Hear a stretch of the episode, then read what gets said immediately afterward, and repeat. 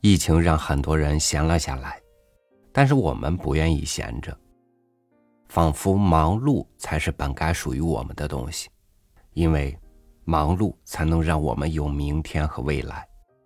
但如果真的是迫不得已闲下来，在无奈之余，我们就没有重要的事情可做了吗？与您分享欧亨利的文章《一个忙碌经纪人的罗曼史》。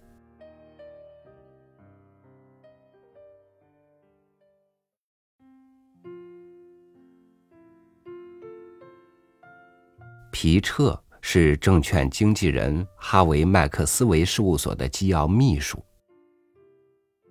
这会儿已经九点半了，他眼见着老板跟年轻的女速记员一同步履匆匆的进了公司。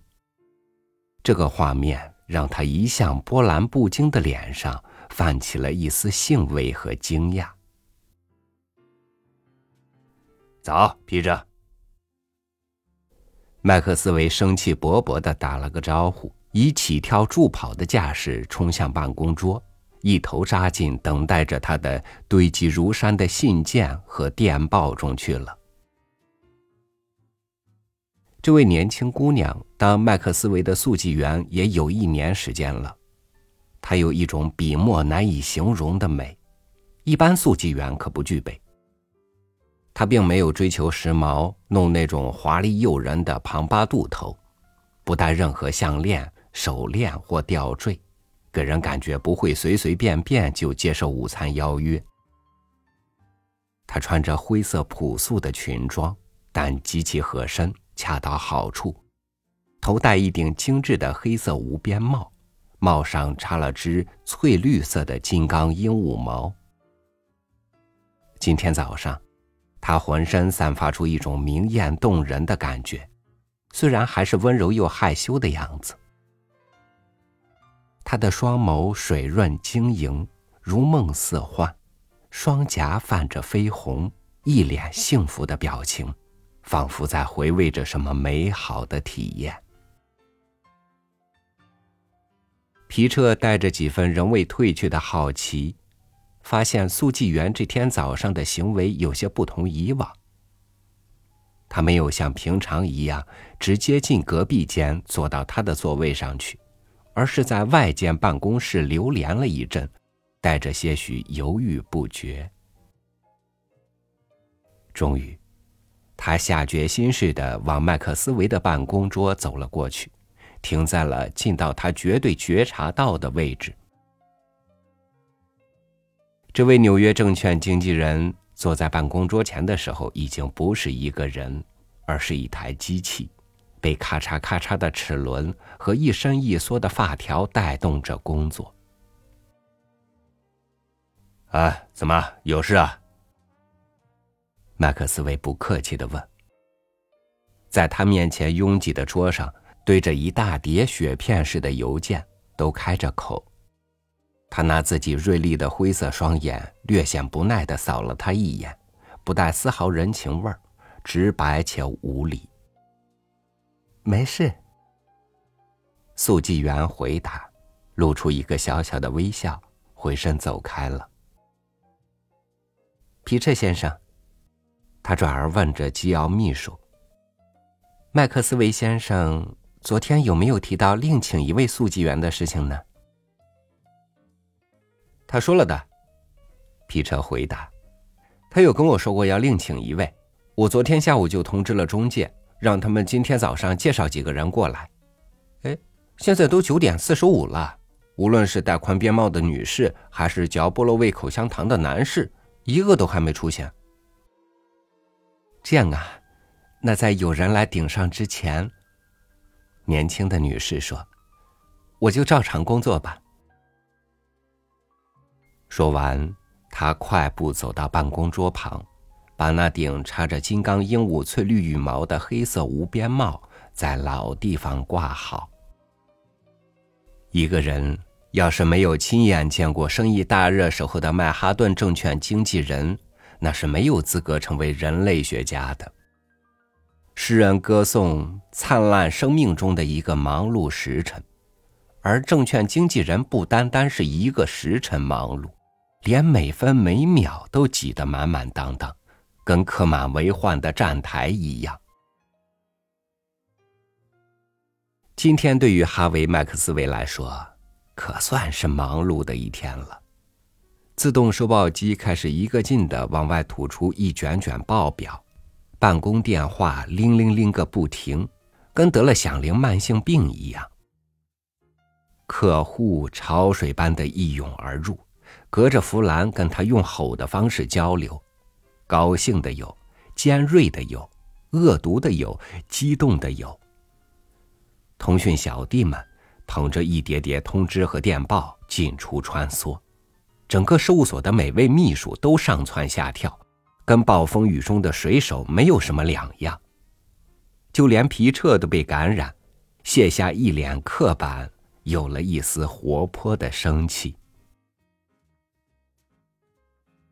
交易所里简直是被龙卷风、大塌方。暴风雪还有冰河火山轮番肆虐，而经纪人们的办公室一样不能幸免，只不过袭击规模小了一些。麦克斯韦一把将椅子推开到墙边，腾出地方处理业务，一刻不停的像是在跳足尖舞。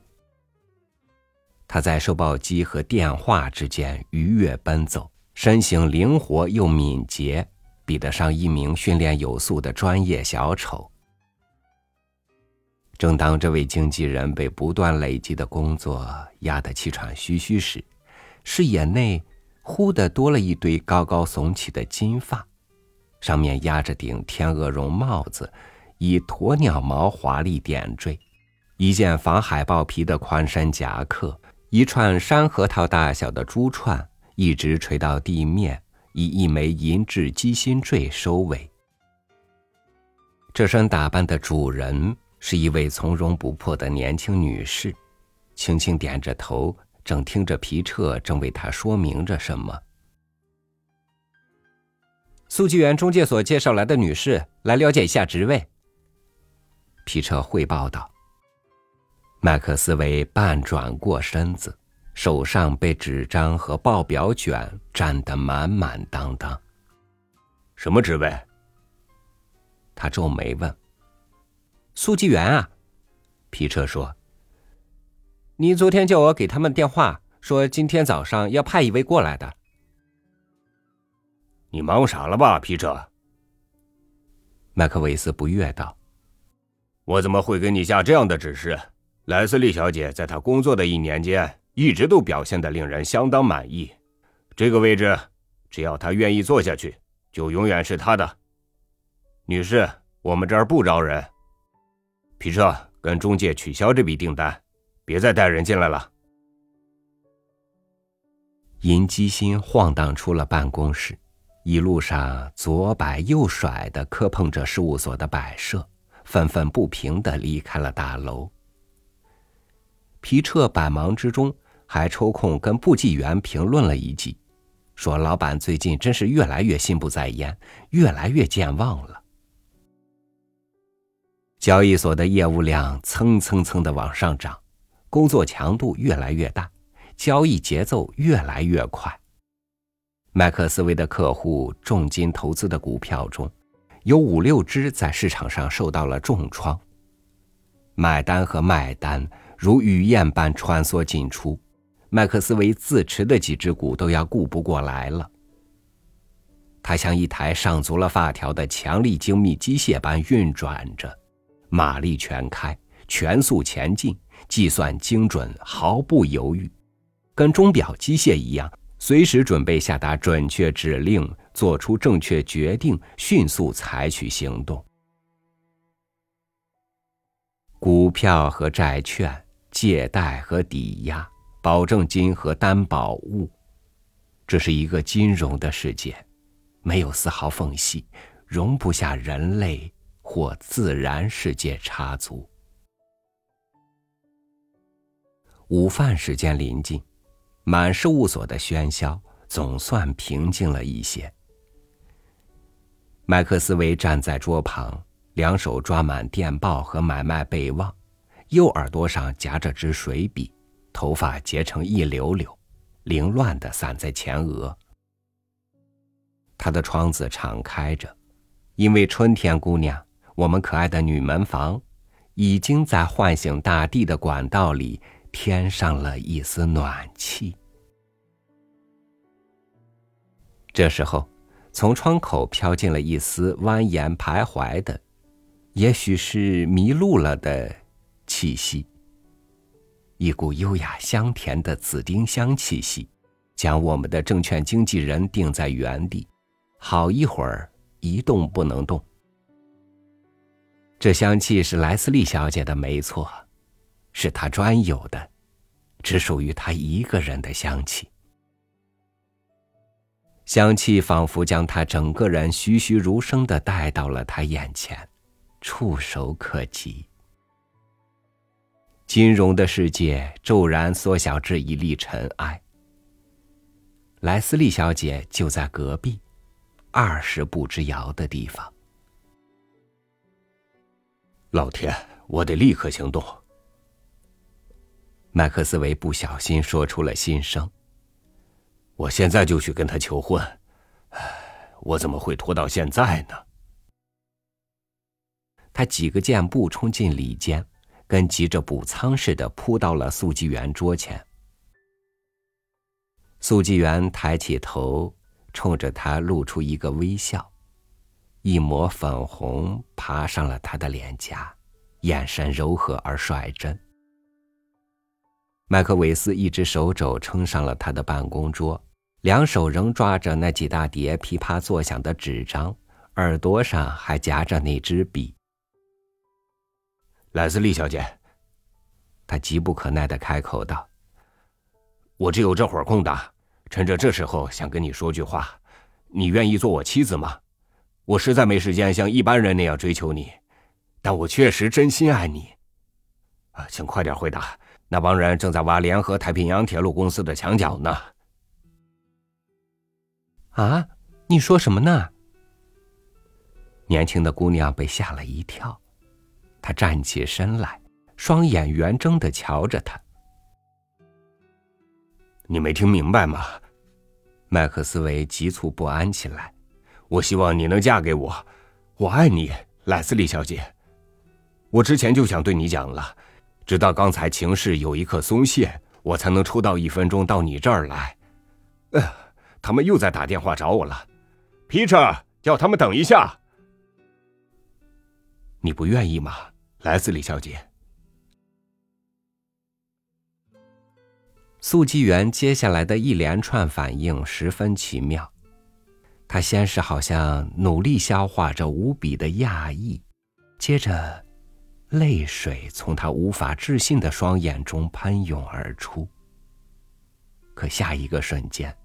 他泪眼朦胧的绽放出了一个明丽无比的笑容，一只胳膊温柔的环上了经纪人的脖颈。我总算明白了，他柔声说道：“原来你是被这单生意占满了心思，其他东西都被你赶出脑子去了。我刚刚真的被吓到了。”你不记得了吗，哈维？我们昨晚八点，在街角那间小教堂，就已经举行过婚礼了哟。